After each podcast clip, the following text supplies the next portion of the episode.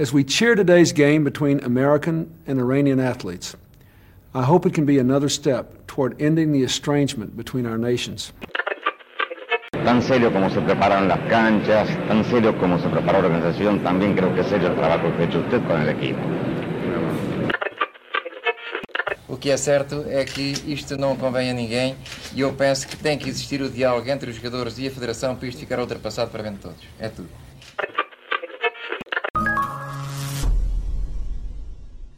Mundial 1982, em Espanha, foi o primeiro torneio com 24 equipas, um alargamento que permitiu que algumas seleções se estreassem em campeonatos do mundo. Uma delas foi o Kuwait, que jamais voltou ao Mundial, mas que deixou a sua marca bem vincada neste torneio de 1982. A FIFA tinha atribuído a organização do Mundial de 82 aos espanhóis, ainda no tempo de Franco. Só que o ditador morreu em 1975 e o país vivia já em democracia, após anos algo conturbados. Talvez na comitiva do Kuwait não tivessem lido o memorando sobre democracia em Espanha, como perceberemos daqui a pouco. O Kuwait surpreendeu a Ásia e o mundo ao qualificar-se para o Mundial à frente da Nova Zelândia, da China, Austrália, Japão ou Coreia do Sul. Comandada por um jovem de bigode de 39 anos, chamado Carlos Alberto Parreira, que tinha estado na equipa técnica de Zagal no Mundial de 1970, a seleção do Kuwait foi emparelhada num grupo com Inglaterra, França e Checoslováquia. Três equipas europeias não permitiam sonhar, mas Parreira certamente que estudara bem a lição.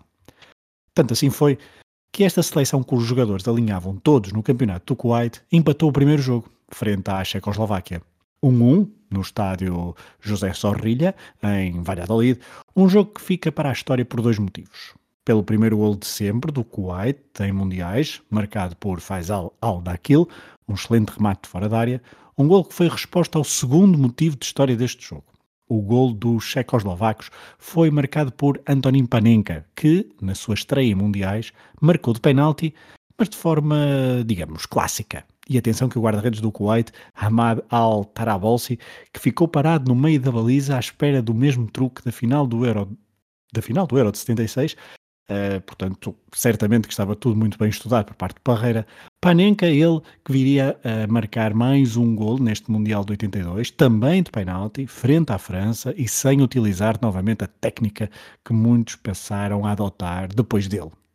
Voltamos ao Kuwait e que com aquele empate uh, sonhou com algo frente aos franceses na segunda jornada.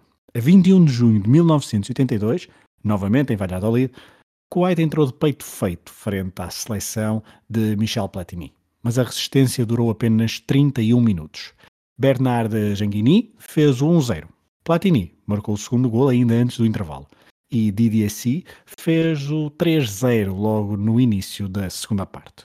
Os homens comandados por Parreira estavam desolados, mas ainda encontraram forças para ao minuto 75 fazerem o 3-1, gol de autoria de Al-Baluchi. Talvez este gol tenha dado esperanças aos jogadores, técnicos, adeptos e dirigentes do Kuwait. Sim, na tribuna do estádio de Valladolid a assistir ao jogo estava o presidente da Federação do Kuwait, o Sheikh Fahid Al-Ahmad Al-Jaber Al-Sabah, que também era irmão do emir do Kuwait, o líder deste país do Golfo. As imagens que temos desse jogo, sempre que nos focam a bancada, permitem-nos ver um homem vestido a rigor, facilmente identificado como Sheikh, com feições carregadas, um olhar duro. Enfim, era impossível passar despercebido. E ele é definitivamente o personagem principal desta nossa história.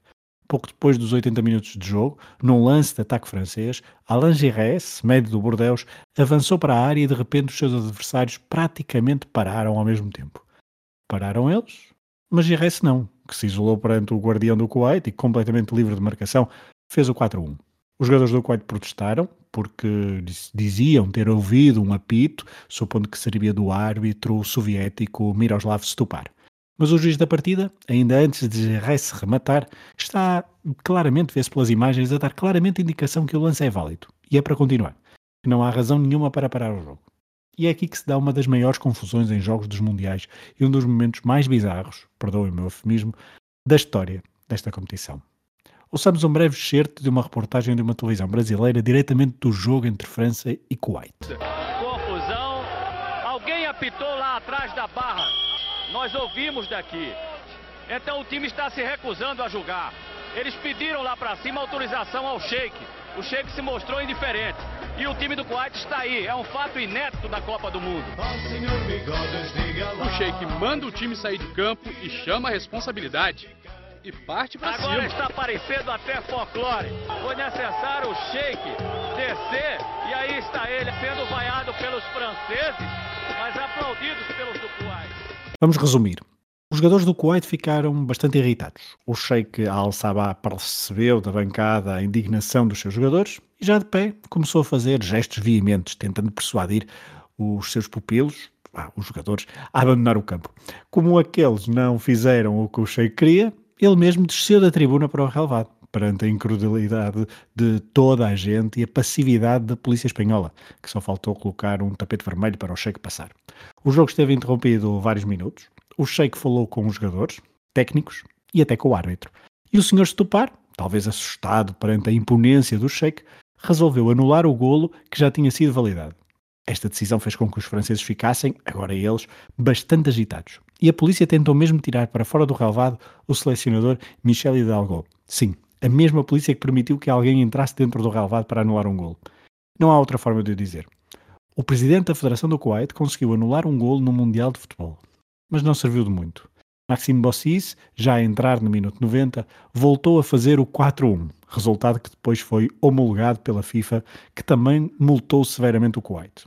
Uns milhares de francos que certamente não fizeram moça no orçamento da Federação de Futebol do Kuwait. Na terceira jornada, os comandados de Carlos Alberto Parreira, que estreava em mundiais como técnico principal, perderam por 1-0 frente aos ingleses e voltaram para casa. Desde então, nunca mais se qualificaram para o Mundial.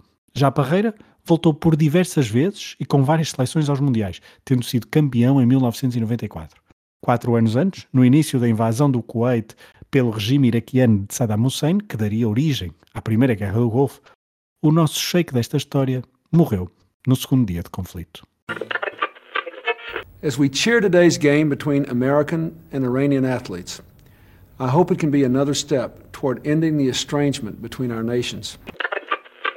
Tan serio como se preparan las canchas, tan serio como se preparó la organización, también creo que es serio el trabajo que ha hecho usted con el equipo. Que é certo é que isto não convém a ninguém e eu penso que tem que existir o diálogo entre os jogadores e a Federação para isto ficar ultrapassado para bem de todos. É tudo.